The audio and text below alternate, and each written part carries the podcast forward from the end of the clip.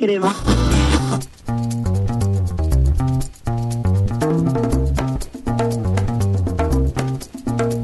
Fala aí pessoal, eu sou o Rodrigo e eu sei que demorou, como sempre demora, mas aqui estou eu com mais uma edição do podcast. Eu acho que esse barulho que fez aí foi porque eu bati palmas de empolgação. e é isso, o podcast de hoje, sem muitas delongas, é para falar sobre a chegada da Xiaomi ao Brasil. Aliás, eu tinha dúvidas de como é que chamava essa empresa, se era Xiaomi, Xiaomi, mas o Hugo Barra, que é o rapaz responsável pela chegada da empresa aqui, o que fez a apresentação dos novos dispositivos da empresa que vão chegar aqui ao Brasil, ele chamou de Xiaomi. Então, vamos tomar isso como padrão, Xiaomi. Essa é uma empresa que, como alguns de vocês já devem saber, é conhecida como a Apple chinesa. Mas ela tem preceitos que não são tão próximos aos da Apple, assim, pelo menos os preceitos que a fizeram crescer bastante no mercado. Do que, que eu tô falando? Em que a Xiaomi ela lança aparelhos que são bonitos visualmente, por um lado, as apresentações dos aparelhos, pelo menos lá fora, são mesmo inspiradas pra caramba nas apresentações da Apple, mas os preços dos dispositivos são relativamente baixos, quer dizer, considerando que a concorrência coloca no mercado, são baixos sim, lá fora mais baixos ainda. Aqui no Brasil a gente sabe, né, mas a gente vai falar mais disso daqui a pouco. E isso fez com que a Xiaomi assumisse o posto de quinta colocada no ranking mundial de vendas desses telefones que a gente usa, o que é ótimo, né? É uma posição muito boa considerando que a gente tem grandes competidores no mercado aí. Pois bem, o escritório deles aqui no Brasil já estava aberto há algum tempo, mas só agora eles finalmente fizeram um evento de apresentação e de lançamento mesmo de seus produtos. Eles vão chegar ao Brasil com, vamos dizer, um carro-chefe, que é um smartphone, né? É o que a gente esperava, um smartphone. Tem outras coisas, mas eu acho que isso é o principal. E é o modelo Redmi 2, o Xiaomi Redmi 2. É engraçado porque ele não é um dispositivo top de linha, ele não vem para concorrer com, sei lá, LG G4, Galaxy S6, nada disso. O Redmi 2 é um intermediário, um intermediário bem intermediário mesmo, quer dizer, tá a par com o que a gente tá acostumado hoje em dia, ou seja, tem uma tela LCD IPS, quer dizer, tem uma boa qualidade de 4.7 polegadas, não chega nem a 5 para vocês verem, tem 1 GB de RAM, 8 GB de armazenamento com expansão, câmeras de 8 megapixels traseira e 2 megapixels frontal. Vamos lembrar que ele já foi lançado lá fora e me parece que ele chegou um pouquinho depois de os dispositivos começarem a vir com frontal de 5 megapixels para selfies. Eu imagino inclusive que as próximas gerações dos intermediários que a gente conhece vão chegar com câmera frontal de 5 megapixels, como por exemplo o Moto G, a terceira geração do Moto G certamente vai chegar com 5 megapixels. Enfim, o Redmi 2 não vem com 5 megapixels frontal, são 2.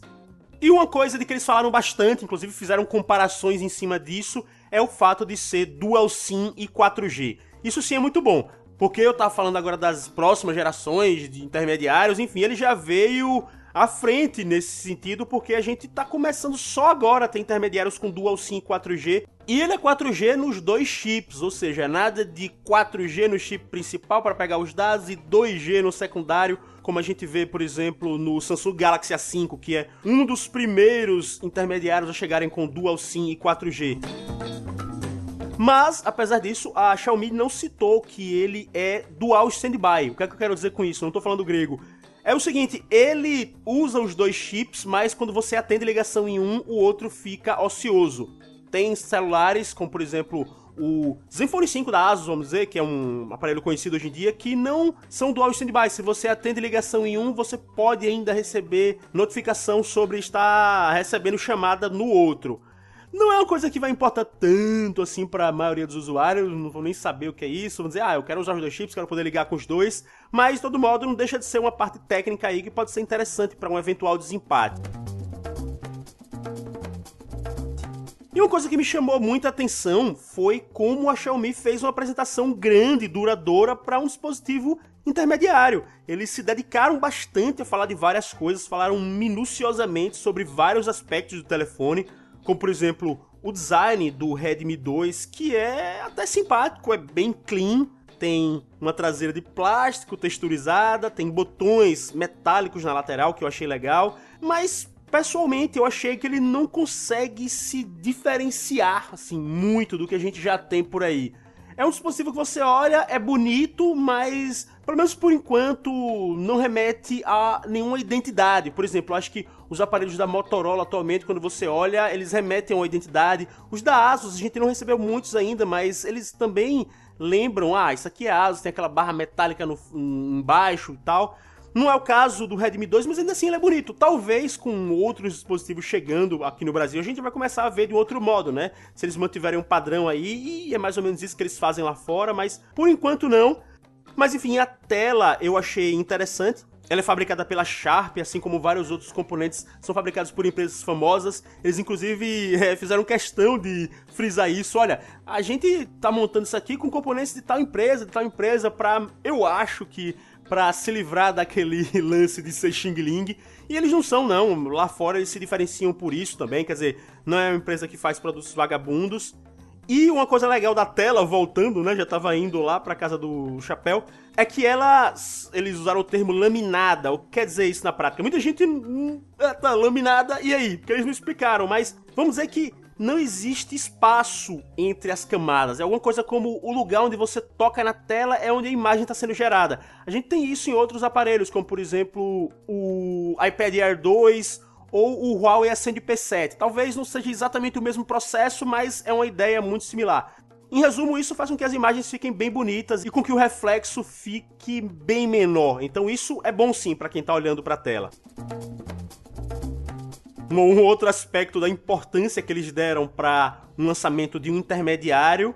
Na verdade, um aspecto curioso nesse caso foram comparações que eles fizeram do Redmi 2 com o iPhone 6. Não sabe, sei lá por quê. Eles compararam o aproveitamento que a tela faz da frente do aparelho e disseram que o Redmi 2 ganha por 3% do iPhone 6. Eu acho que, isso foi uma forçação de barra meio pesada, mas enfim, eles fizeram isso. E aí depois eles compararam a bateria do Redmi 2 com a do iPhone 6, embora eu acho que seja meio covardia, porque a gente tá falando de chips de categorias diferentes, então consumos de bateria diferentes, mas eles compararam a bateria, disseram que é maior do que a do iPhone 6, e também falaram de forma marcante de outro aspecto que é a câmera falaram sobre funções HDR, um esqueminha lá que eles bolaram para selfie de ter um contador perto da câmera frontal, porque as pessoas olham pro contador e na selfie vai parecer que elas olharam para a câmera, não vai ficar aquele olhar perdido.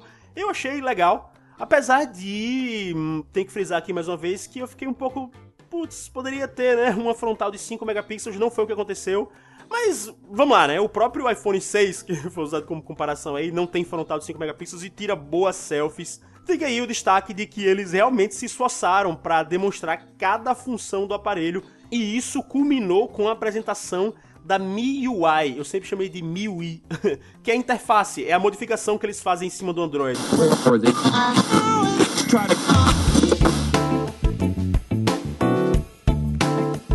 O Redmi 2 usa a MIUI 6, e eu acho que esse foi um ponto em que a Xiaomi, conscientemente ou não, tentou se aproximar da Apple naquele esquema de campo de distorção da realidade. Quer dizer, alguma coisa que pode ser até ruim ou uma coisa que é simplesmente normal, a empresa transforma em uma maravilha. Oh meu Deus, que beleza isso aqui. Por quê? Porque no Android eu acho que a gente concorda, pelo menos a maioria das pessoas vai concordar, é que quanto mais você se aproxima de um Android puro, melhor é o seu sistema. Quer dizer, quanto menos você mexe ou quanto menos impactantes as suas mudanças são, embora isso seja repetitivo o que eu tô dizendo, melhor. E o Redmi 2, a MIUI, na verdade, que equipa todos os smartphones da Xiaomi, ela é muito mexida, é um visualzão assim bem diferente mesmo.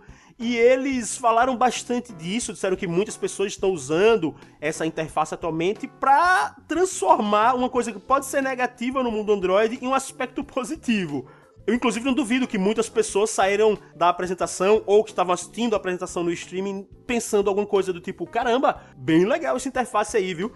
É um design que, pelo menos na configuração padrão, se parece com o design do iOS, se parece com o design do iPhone, do iPad. Mas que, vamos ser justos aqui também, eles mostraram funções interessantes dessa MIUI. Por exemplo, no gerenciamento de ícones, se você quiser passar um ícone da quarta home screen para a primeira, você pode segurá-lo com o dedo e aí com o outro dedo você vai rolando as home screens até chegar na primeira. Isso eu achei bem legal. Ou você pode selecionar múltiplos ícones e movê-los para algum lugar todos de uma vez só. Eu achei que eles conseguiram, de certo modo, criar empatia com alguns pontos dessa UI, embora eu acho que para quem está definido sobre o que é melhor no sistema Android, não foi totalmente comprado não. Pelo menos esse é o meu caso. Eu achei que beleza, tá lá, a MIUI é simpática, bonitinha, mas eu ainda prefiro o Android puro, alguma coisa que se aproxime disso. Apesar de, vamos dizer, o, o Zenfone da Asus não ser um Android puro e ter uma interface que me agrada.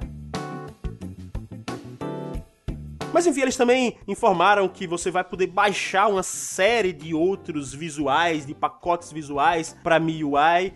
Deixando de lado o fato de que os exemplos que eles mostraram lá não foram muito animadores, essa é uma coisa legal. Eu falo que essas opções que eles mostraram não foram tão interessantes porque eles mostraram umas coisas muito escandalosas lá. Uns designs de bichinho, umas coisas assim que eu duvido que a maioria das pessoas com mais de 15 anos vai querer usar uma coisa tão mexida daquele jeito por mais de 5 minutos. Eu não sei, me parece uma coisa mais para mostrar que existe função. Eu não sei, né? Vamos dar aí o benefício da dúvida, de repente vai ter quem se apaixone por esses designs aí. Enfim, fica aí esse resumo sobre a MIUI. Ela é mexida, eles tentaram fazer com que isso seja legal, talvez tenham conseguido e tem opções aí para mudar, não sei o que, não sei o que. Enfim, tá bem longe de um Android puro o Redmi 2.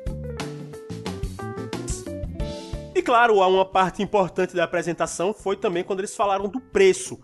Não sei se vocês estão ligados, mas antes de o Redmi 2 ser apresentado oficialmente pela Xiaomi, a Submarino meio que deu uma bola fora, ou não, não sei se foi proposital. Eles lançaram de forma antecipada o Redmi 2 para venda no site deles. E aí tava lá por. Não sei qual era o valor cheio, mas à vista ele aparecia por 390 reais Algumas pessoas da interweb sempre conseguem cupons e misturando uns cupons lá, ele saía por 354. Eu conheço pessoas que compraram por 354, só que, infelizmente, a Submarino cancelou as vendas, disse que não era hora de fazer aquilo. E o Redmi 2 vai ser vendido só no site oficial da Xiaomi, de início ao menos, o mi.com. Tô fazendo esse blá blá blá porque eles disseram que o valor em que o Redmi 2 vai chegar no Brasil é de 499. Eu achava que seria 499 parcelado e aí a vista teria desconto, mas não. Entrando no mi.com, eu vi que ele na verdade custa 549, 550 e a vista vai para 499. Foi uma jogada aí que eles fizeram. Normalmente as fabricantes anunciam o preço cheio do aparelho não o preço à vista, né? Enfim, é um preço bom, é muito bom sim. Se você for pensar, esse é um valor muito menor do que um Moto G de segunda geração e é um celular do mesmo nível. Aí vai aquela coisa, você pode preferir de repente a interface do Android limpo, mas você não pode negar que são aparelhos do mesmo nível. O Moto G de segunda geração, ele usa Snapdragon 400, por exemplo, o Redmi 2 usa Snapdragon 410, um processador mais avançado, não por muito, mas é mais avançado do que o Moto G. Eu tô fazendo essa comparação porque o Moto G é muito, muito popular aqui, por aqui, né? Então, o Moto G tá aí na casa dos 700, 800 reais, o valor cheio, e o Redmi 2 vai chegar por 550, 499 à vista é muito bom sim, embora eu pessoalmente, como buscador de promoções da Interweb, tenha ficado meio, caramba, eu já tinha visto por 350 no Submarino, agora vou ter que me acostumar com esse valor. Mas é isso aí, eles vão começar a vendê-lo ainda em julho. Vai rolar um esquema de se cadastrar para reservas na venda de início. Depois eu acho que isso vai é, se estabilizar, né? E é engraçado como as pessoas já começaram as discussões, né? Será que esse é o destruidor do Moto G? Como foi o Zenfone 5, né? Quando o Zenfone 5 todo chegou, todo mundo dizia, ah, esse vai acabar com o Moto G. Não acabou exatamente, mas é, é mais um concorrente de peso aí no mercado que eu acho que pode fazer um certo estrago aí, porque tem um valor muito interessante, né? Os últimos rumores do Moto G terceira geração dizem que ele não vai ser muito mais potente do que o de segunda, vai ter talvez um Snapdragon 410 como o Redmi 2, vai ter só 1 GB de RAM como o de segunda geração e como o Redmi 2 também. Ou seja, é, não avança muito, né? Dizem que as câmeras do Moto G terceira geração vão ser melhores, tal. Enfim, isso aqui é puro blá blá blá, né? Puro papo de boteco, porque ele sequer foi mencionado oficialmente pela Motorola ainda. Mas enfim, vale citar aqui porque é uma empresa que concorre de forma marcante nesse segmento intermediário.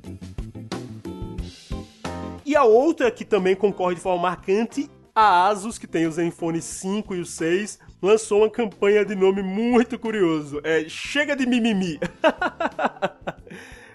Se vocês não entenderam, isso é uma clara referência aos produtos da Xiaomi, né? O site é mi.com, eles uh, usam essa marca Mi em todos os seus produtos, e a Yasu lançou essa campanha Chega de Mimimi, que na prática vai colocar o modelo mais barato do Zenfone 5, que é aquele que tem 1.2 GHz, por 489 reais, que é um valor menor do que o do Redmi 2.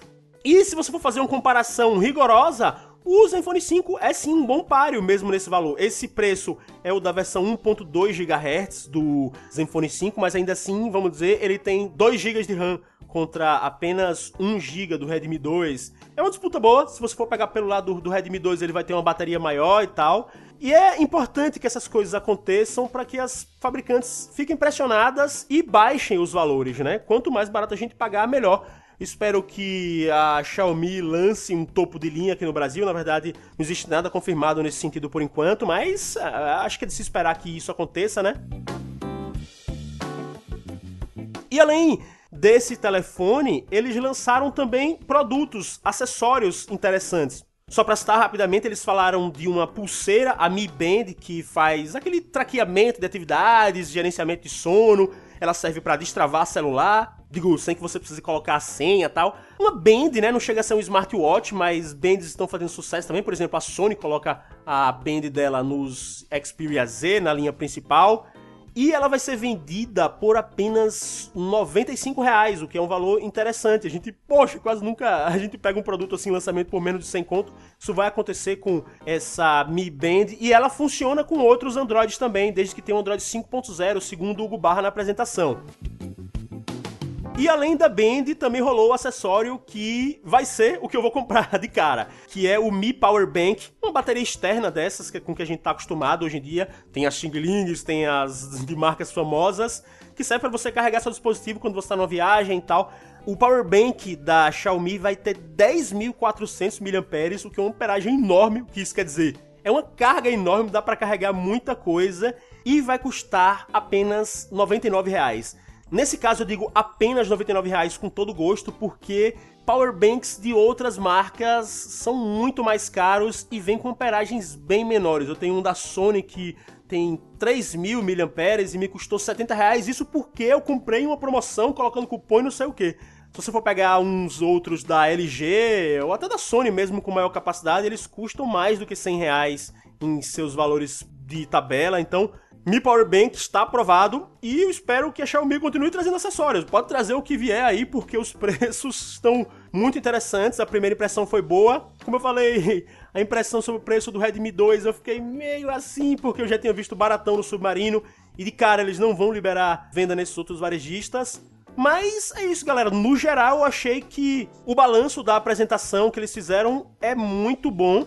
Eu, inclusive, não tive aquela clássica vergonha alheia em momento algum da apresentação. Não foi a apresentação mais divertida da história. Eu assisti pelo YouTube, para deixar claro. Mas também não fizeram nenhuma pataquada lá que comprometesse. E eu espero que a Xiaomi engrene mesmo no mercado, porque é disso que a gente precisa, né? No podcast de hoje eu vou ficando por aqui. Espero que vocês tenham curtido, né? Eu já ia dizer para vocês é, clicarem em like e se inscreverem, como eu falo no YouTube. Mas se vocês gostaram, indiquem o podcast aí pros seus amigos no iTunes ou no Android. Se você procurar por RSSV, vocês vão me achar. Ou vocês podem acessar esses podcasts no soundcloud.com/rssv ou ainda se você tiver um Windows Phone, por exemplo, eu já solicitei minha inclusão lá no cidadão responsável, ele ainda não me incluiu, mas enfim, vocês podem acessar por bit.ly barra RSSV Podcast. Tô disponível aí em todas as plataformas, de um jeito ou de outro. Eu vou ficando por aqui, pessoal. Deixo um abração para vocês e a gente se vê. Falou!